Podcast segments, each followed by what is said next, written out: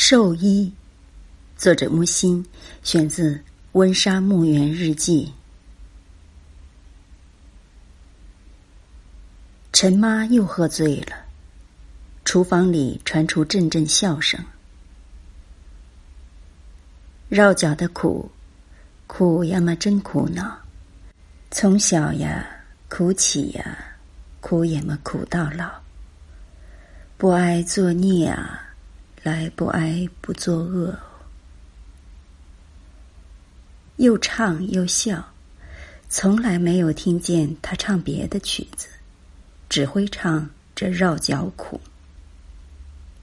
绕脚就是缠足，陈妈的脚是缠过的，不很成功。在真正的小脚队里，他是算大脚的，可是夫指指都已畸形。这是一种严重的内伤。终日立在厨房里料理食事，全身重量由两个畸形的脚骨承受。平时尚能支撑，每逢天阴还潮的日子，他会向我诉苦：力不牢了，脚痛啊！我是个小男孩，体会不到绕脚的苦。也不知他的力不牢是什么感觉。奇怪的是，除了脚痛忍不住要诉苦，其他的苦似乎都是忍得住的。陈妈很早就来我家做佣，是专职的厨娘。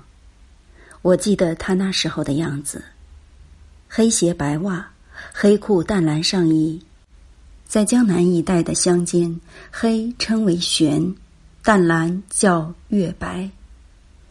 简明顺口说来，月白布衫玄色裤，这是乡下女人的出客打扮了。洗干净，穿端正，中等身材，不胖不瘦，一张长圆形的淡黄的脸。母亲要他就此留下，不必择日上工了。他原也挽着个布包，料想就此落脚，正是他的愿望。当时的农村妇女，即使不逢天灾人祸，也有不少到城镇上来做奶妈女佣的。案例先要进箭头店，店主就只口头问问来历，便命一旁静候。聪明点的农妇会把头发掠光，衣裳鞋袜弄干净，并足端坐，悄无声息，或低头纳着鞋底。这类容易为雇主选中，除非是太老急了的。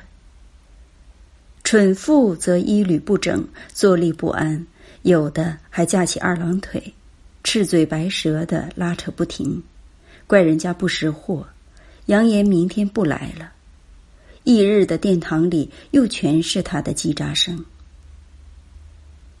陈妈是箭头店老板娘引来的，母亲问了他的景况。出来坐拥的原因，长做还是短做？农村里常有受不了公婆丈夫的虐待而逃亡出来的女人，临了还是被珍惜而捉回去的。陈妈没有这类前嫌和后患，一心常做。谈完之后，母亲说：“陈大娘，以后我们都叫你陈妈，厨房里你主管。”第一要清爽，烧菜好学的，火烛特别要小心。丫头们不听话，你叫他们扶你，实在扶不了，才来告诉。在中年平静的像深山古寺一样的老城旧家，来个新佣人，也算是一幕戏，吸引我和姐姐埃隆去看看听听。母亲很重视孩子的单纯直觉的眼光。悄悄问：“你们看怎么样？如果我们点点头，对于应试者的录取往往有作用。如果后来证明受雇者确实行事有方、忠信得力，母亲会高兴的称赞我们的点头点对了，并鼓励道：‘要学，学会识人。不仅是女佣、男仆。’”凡是将要参与我家生活的外来者，管家、司账、教师、绣娘、裁缝、姐姐和我都可说话。对于小孩子，觉得忽然有机会权衡成人，便十分开心，十分认真，也时常闹点笑话，因为我们毕竟只懂得以貌取人。陈妈掌厨，只会做最普通的家常菜，好在洁净仔细。每晚循例上楼来请示翌日主菜，我和姐姐报出来的品名，常有使她茫然不明究竟者。母亲耐心解说配料、调味、火候等烹饪程序。陈妈眨煞着眼，苦苦领会，牢牢记住。明日中午菜上桌来，我和姐姐笑得喷了饭，掉了筷子。陈妈满脸通红，泪汪汪的扎煞着双手。好在菜目不多，不吃这便吃那。而且似乎甘愿吃不到自己点的菜，这种笑料倒不可少。断断续续笑了一个月，陈妈的烹调日渐上谱。母亲当着我们的面夸奖道：“你们只知吃，只知笑，不知陈妈是花过心思、下过功夫的哩。看她人也瘦了一大截儿。”他在此一月中紧张非凡，从其他佣仆那里探听我们的口味偏嗜，做菜时采用了一种折中调和法，另一种少量专备法。我们只觉得正常满意，谁知他在暗中揣摩用心。母亲是明了的，不急于表彰，月底加了他的工钱，说。你要当心，别累坏了身体。只要你不想离开我家，就不会让你离开的。餐罢，我在回廊闲踱步，听见两个丫头一边收碗筷，一边取笑陈妈：“哭什么？今天是你的好日子。”陈妈这碗饭可以吃到八十岁了。陈妈在笑翠丫头时漏了一句。我死也死在这里。一年后，陈妈脸上的黄意褪去了，显得白胖起来。东家主母信任她，小姐给她编结绒线衣，丫头们个个言听计从。本来我是从不去厨房玩的，现在常会折入，站在矮矮的饭桌边看他们吃饭。吃饭有什么可看？是看陈妈喝酒，每逢有红烧大鲫鱼的日子，在我们餐桌上规矩很严，鱼头是整个剩下的，因为怕露出不雅的吃相，发出难听的咂嘴声。其实鲫鱼的头是非常愚美的，陈妈尤是此物，端回厨房，她便叫丫头上街沽酒，嫁厨里地窖里。有的是黄白佳酿，他非得自己花钱去店家买了酒来，零钱赏给丫头，心安理得的独酌，细细品味鱼头，喝到半醉，平时兢兢业业不苟言笑的人，自然而然唱起来，正式成调的，无非是一曲《绕脚苦》，不知他从何学来。他唱此曲时，倒不是双脚痛得力不牢的等，所以唱唱笑笑，啜一口高粱，尝一块鱼头。我站着呆看呆听，应和着傻笑。作为小主人家，不作兴在厨房里坐下来的，也正好母亲在楼上歇舞，教师在庭心散步，我才敢待在厨房里逗陈妈玩儿。他学街坊小贩儿的叫卖尤其传神，童子的、苍头的，腔调韵味俱佳。例如，子姜啊，酱茄子，酱萝卜呃，清月嘹亮。想起夏日的傍晚，家家在门口的场上洒一遍水，摆开小凳矮桌，大缸的绿豆稀饭晾在凉风里。卖酱菜的少年贩子斜一肩，背个藤编的长方筐，内装各式甜酸咸辣酱菜。三个五个同源买几样，随即聚而坐食。火热粽子哦，猪油夹沙粽子喽。那是冬天的深夜，已近三更天了。还有卖粽子的老头在风雪中声声吆喊，背的是一只腰圆形的乌黑深口的木桶，上覆破棉袄，以保粽子的温热。万籁俱寂，有暗的长巷小街，每夜有卖粽人喊过来了，喊过去了。深夜里吃这种点心的，多半是通宵赌博者或看夜戏归来的人。再就是营业活动的不规不法的男女。陈妈还能学卖梨膏糖的，轰呀轰子轰呵，误吃隔肚皮痛哟。再者，生铁喔补货子呵，修阳伞补套鞋，也都惟妙惟肖，此中有人。而他似乎嫌前者太滑稽，后者又太平淡，不多采用。他大概是天性近音乐，抽空便来站在窗下听琴声。有一次我招招手，他满脸憨笑的蹑进来。我问：“你说哪一种琴好听？”他认真的想了想，说：“我看。”还是风琴最好听。为什么？声音拖得长，像人唱，像叹气。我很高兴他说的自有道理，便依照他唱的音调，在风琴上弹了几段。他完全想不到那绕脚苦、紫姜酱茄子、火肉粽子可以在琴上按出来。他要求再来一遍，凝神听了，问道：“里头有人吗？”我摇摇头。那怎么会呢？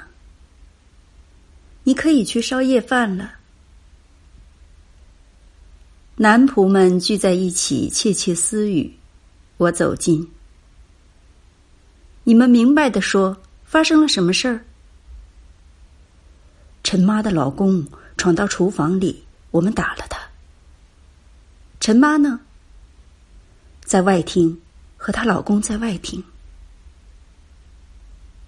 陈妈出来时自称是孤女，也没公婆，死了丈夫才出来帮佣的。男仆们说，陈妈一见丈夫便瑟瑟发抖，那男的已很老，右手右脚都瘸了的，出言横蛮。赖在灶边不肯走，挨了几拳才退出厨房，但揪住陈妈的衣襟就是不放。这是陈妈的第三个丈夫，第一个是童养媳年代便夭折的，受不了公公的猥亵、婆婆的打骂，他逃，讨过饭，还是想死，从桥上跳下去。桥脚下的一个摸蟹的人把他拖上岸，那人变成了第二个丈夫。去年发大水，他在抢修堤坝时，坍方淹毙，是那瘸子出钱买棺成殓，事前讲定，事后他便归瘸子所有，全不知那瘸子是个贼，在外地行窃被打坏了手脚，换窝来到他们的乡间，他只知这个残废者心是好的。能在自己束手无策、乡邻也帮不了一点忙的绝境中，肯为他尽这份力，不说是卖身，只说是再嫁的办法，来替救过他命的人做了入土为安之计。他不知其二的是，瘸子并非要个妻子来成家，是看陈妈长相不错，算盘打到了城里，要带他到城里来做暗娼。他手脚既坏。改行坐享其成的，也不是瘸子忽发奇想。那时候，大小城镇多的是一夫一妻的小妓院，俗称半开门。瘸子本来就是此类嫖客，他看得多，抓住那死了丈夫没法营葬的弱女子，如法炮制。男仆们怎会对陈妈的来历了如指掌？原来是一个绰号“老石头”的中年男仆，暗地里有情于陈妈，他自以为称心如意。陈妈却毫不动心。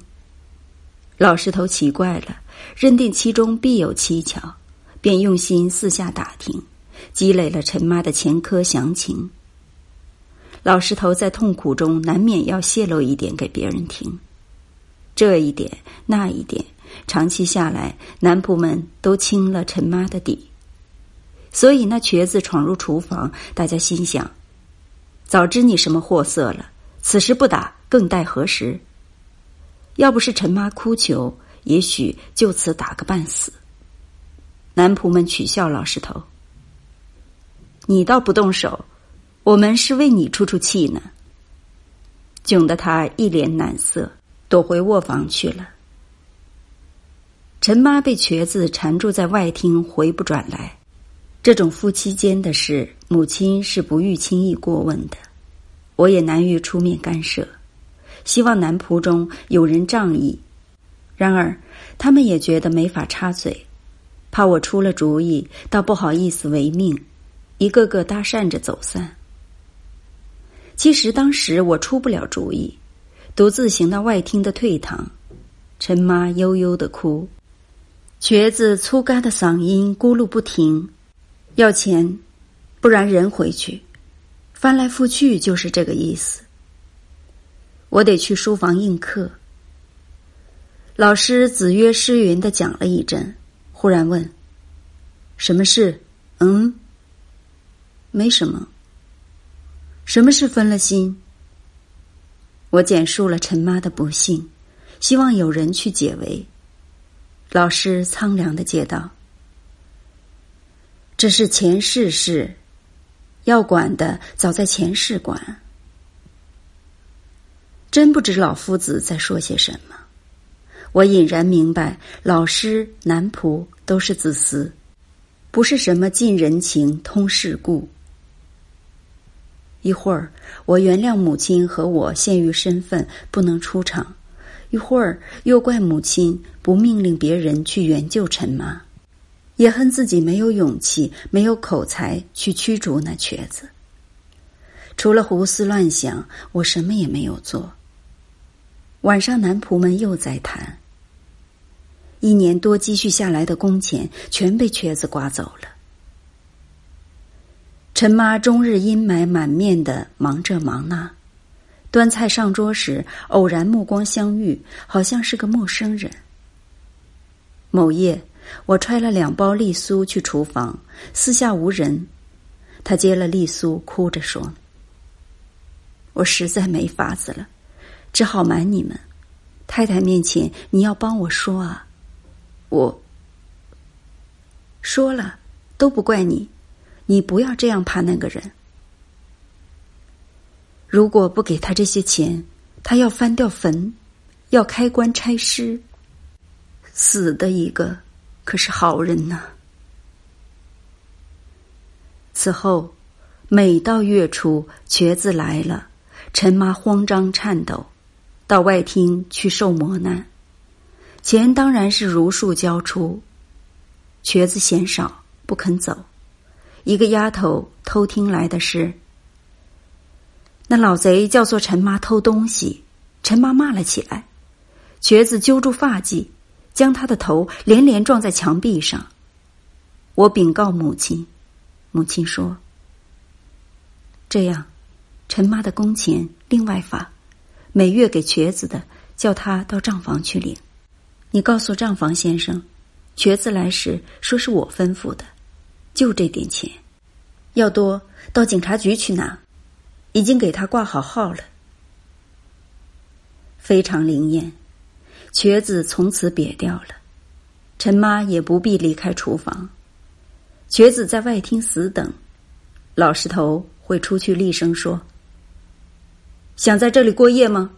我带你先去看看有什么值钱的东西。老石头越来越不老实了。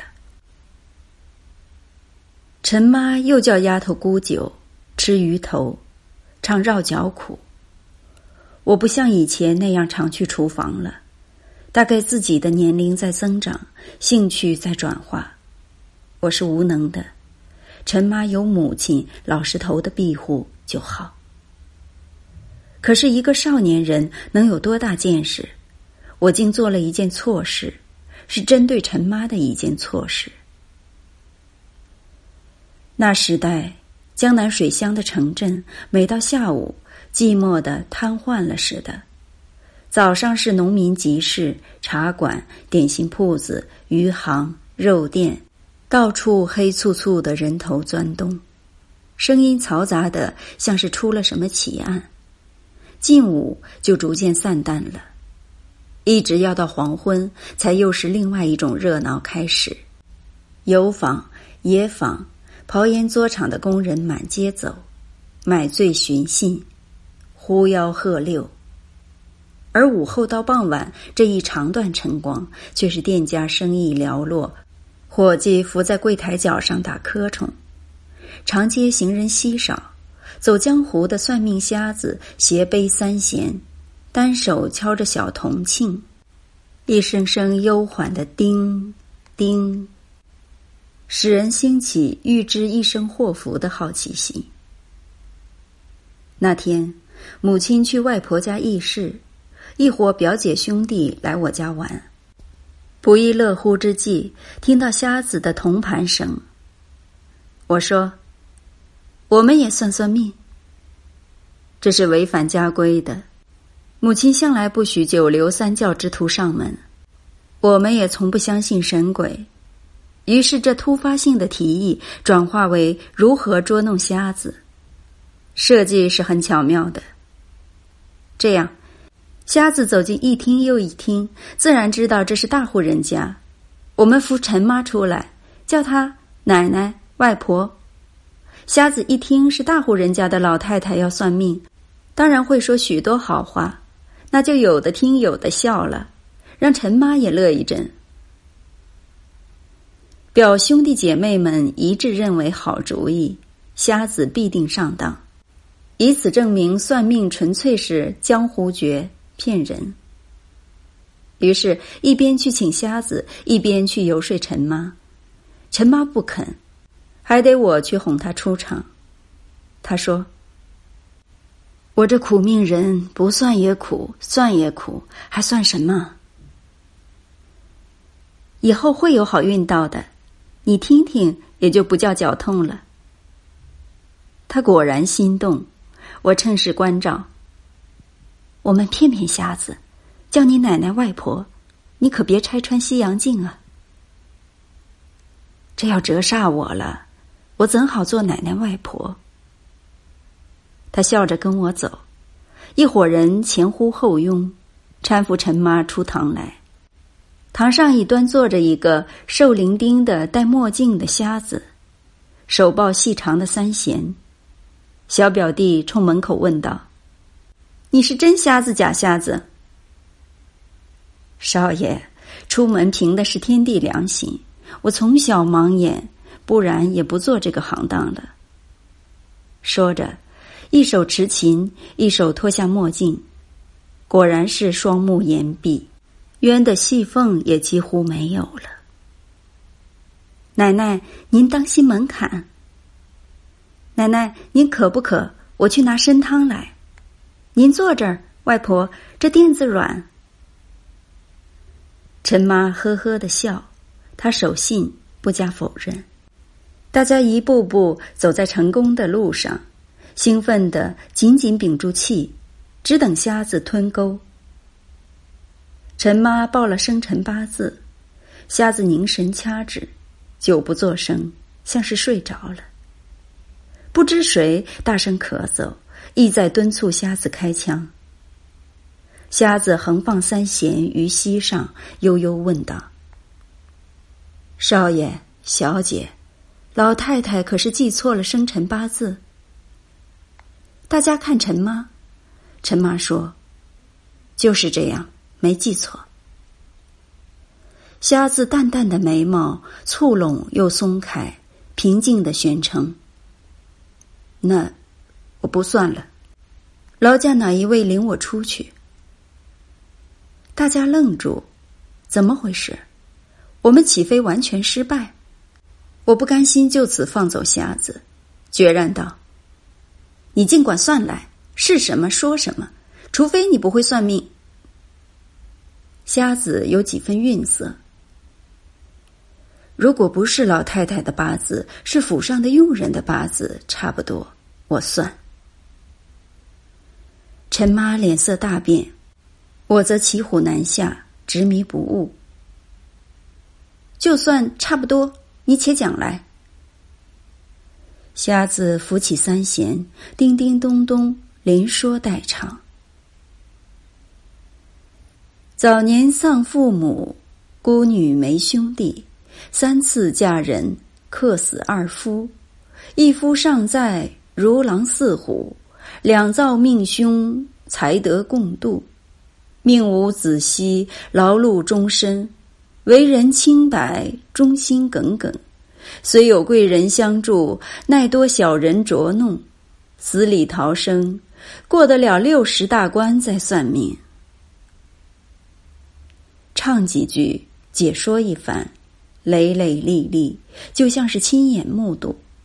说到中途，陈妈已泣不成声，最后弦声乍歇，陈妈踉踉跄跄奔出厅堂。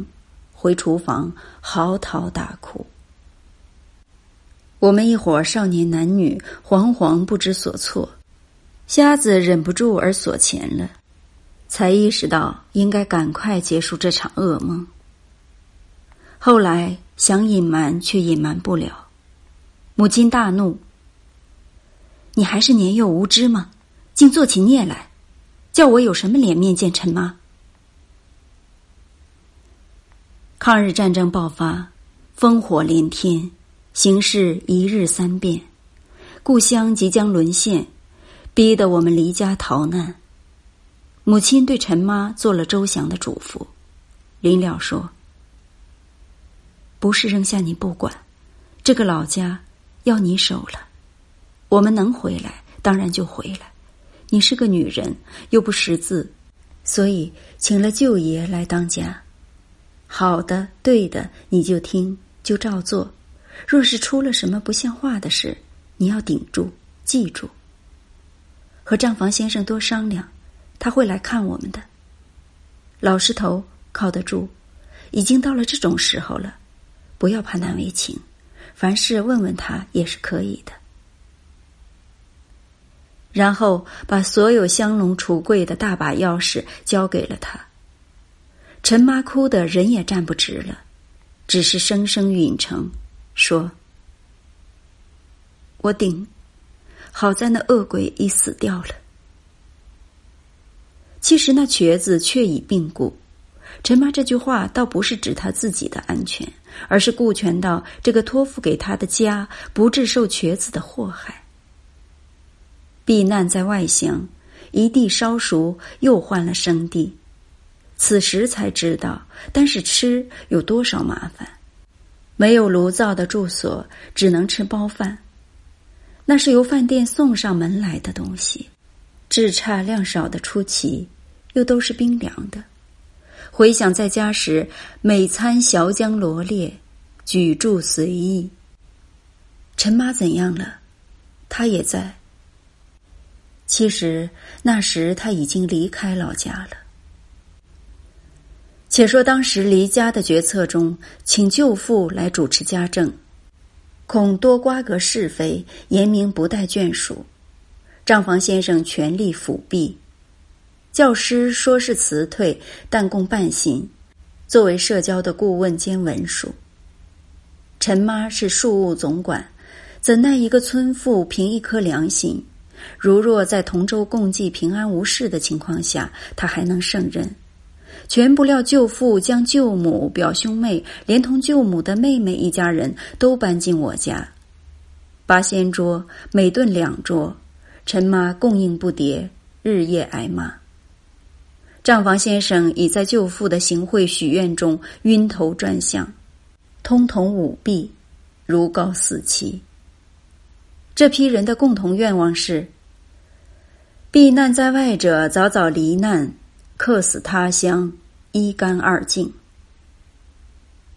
陈妈看到的是家中人口纷纷，日夜消耗存粮素酒，却不明伪造账目、侵吞银款、狼狈为奸的种种勾当。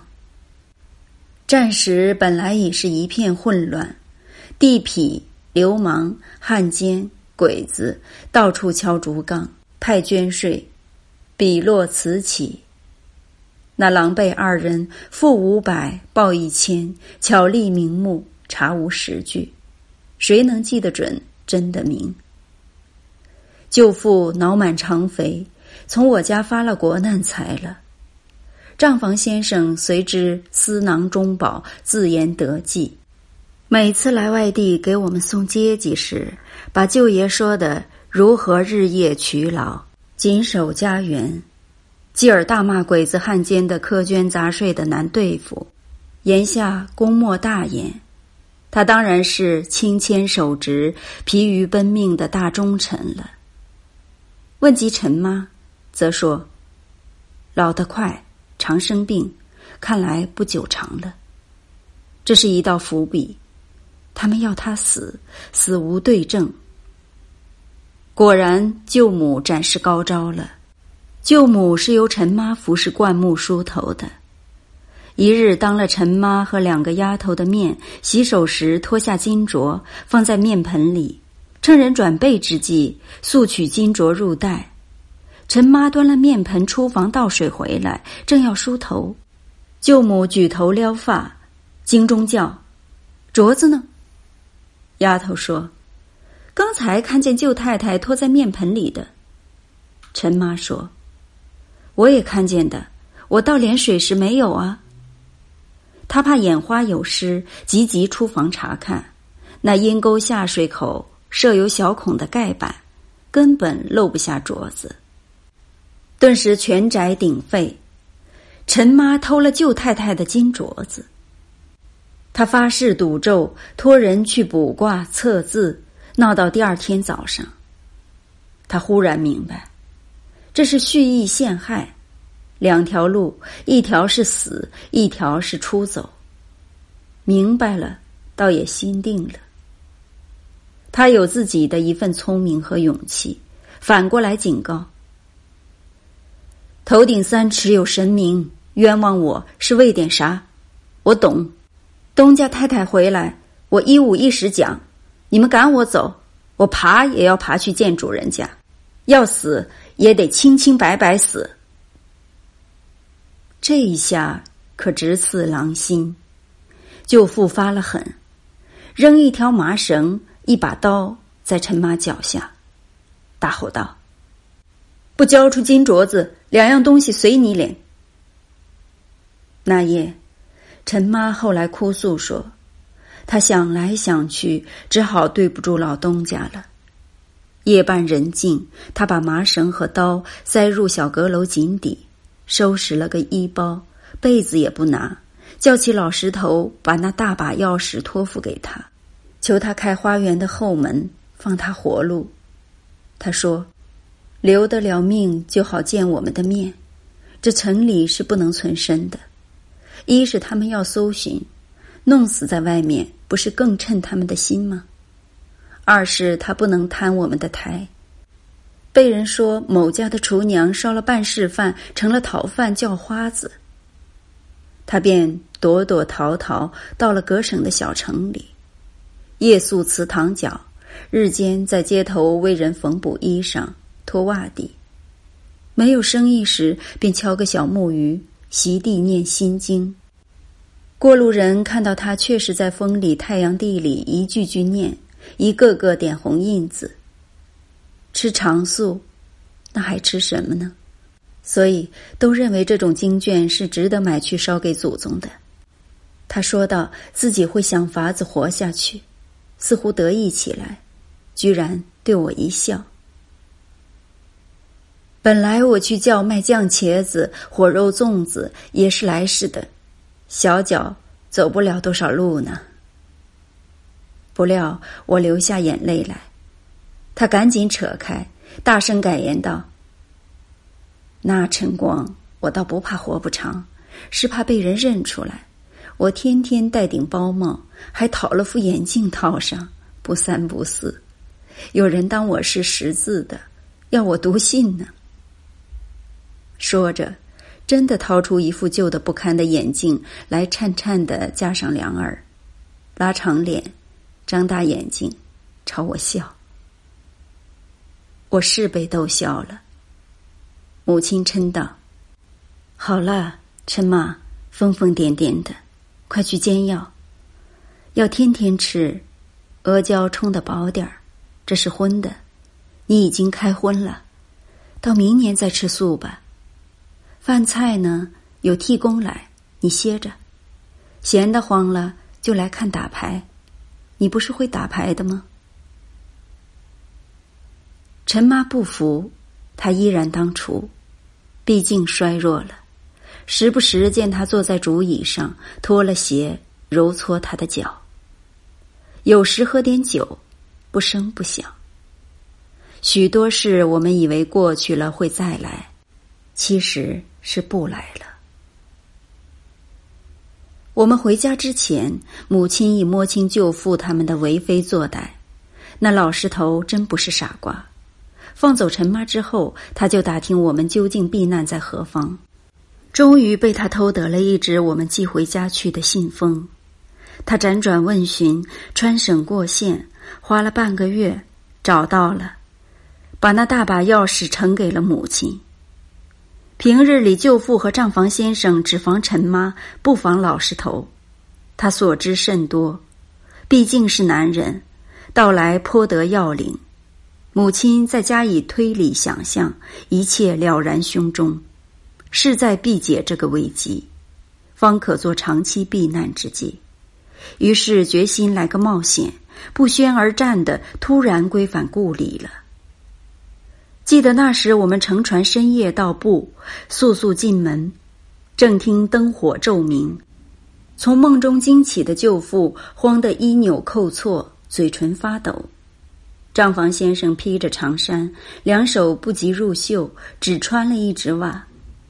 母亲坐在中央的大椅上，对舅父说：“你们今夜也不用睡了，明天一早。”两八仙桌的人统统滚出去！对账房先生说：“你走不了，养你到抗战胜利再算账。”陈妈也是由老石头去寻回来的，他曾托人带口信给他，说：“只要问问街上有个念经的女人就知道了。”那天清早，我们还没起床，丫头来报。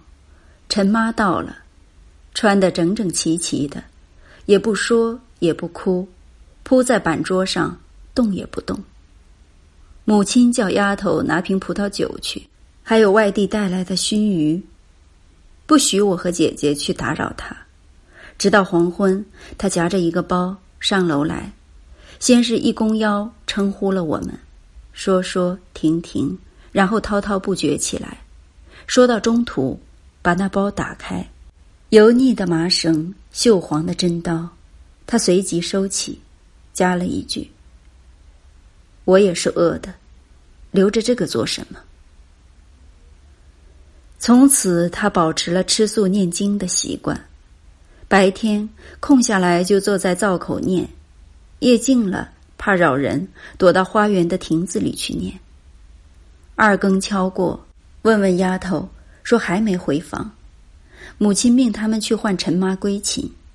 丫头害怕，我说我去叫。一下楼便感寒气袭人，我快步走。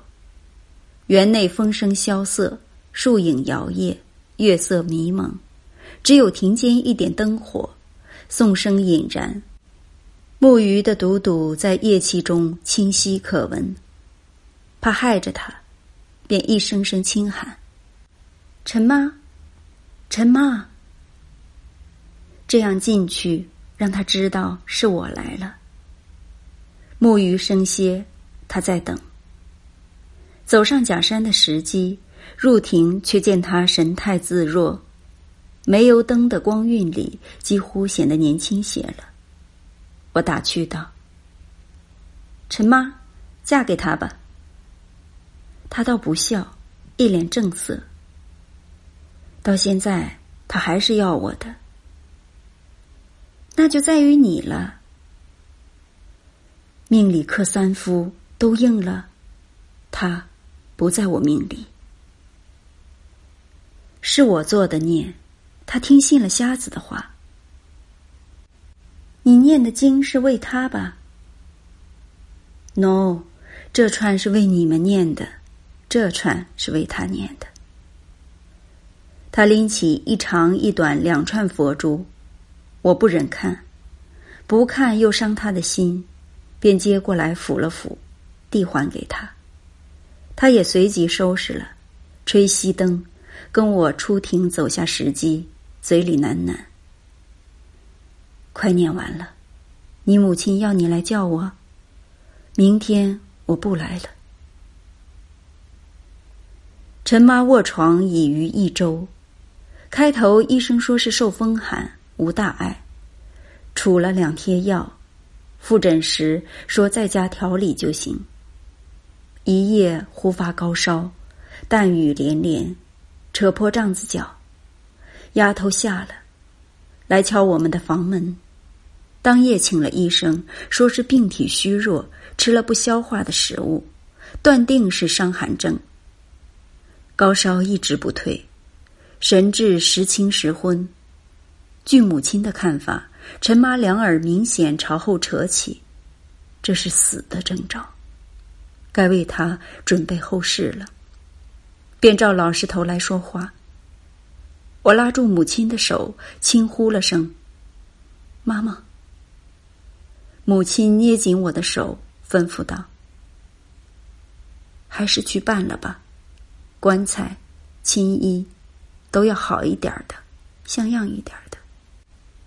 江南的风俗，棺材、青衣，整套殓葬的物件。”在人活着时就备得齐齐全全，称之为寿财寿衣，似乎是含有祝愿长命的意思。我祖母在世之日，每年黄梅时节，她出房下楼，亲自到天井里来晾寿衣，不许俗人接触，怕上不了天。我们小孩子看那京戏中的那金绣花的缎褂锦氅。觉得十分耀目有趣。祖母拍拍掸掸这些寿衣，其实是洁净无尘、光鲜无霉的，那是全副死的服装道具。有割头的方枕，有割脚的凹枕，有厚底的靴，薄布的袜。亲，本是指敛湿之辈，江南人是泛指了。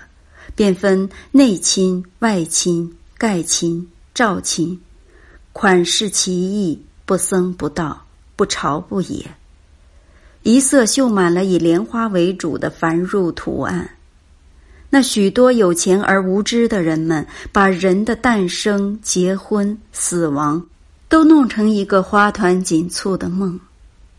当我在见知人世的漫长过程中，旁观这些生、婚、死的奢侈造作，即使一时说不明白，心里却日益清楚，这不是性乐慰藉，乃是突然枉然的铺陈。我曾数度进房省视病中的陈妈，有两次，她是认得我的，说不出话。我的声音，她似乎听见。陈妈弥留之情，我在书房，没人来传告。听姐姐和丫头说，陈妈死前一刻神志转清，坐了起来。他们告诉她，棺材给你买了，很好的，停在后花厅。他点点头。姐姐他们把寿衣取来。一件件拎起，给陈妈看。他们告诉我，陈妈是笑的，很清楚的说了句：“我也有这样的寿衣穿啊。”听了姐姐们的陈述，我有一种尖锐的反感。何必这样做？只有女孩子才做得出。抗日战争将近胜利的那年，我离家去大都市自谋营生。战争结束，我以同等学历考入大学，寄宿生，寒假暑假也在校度过。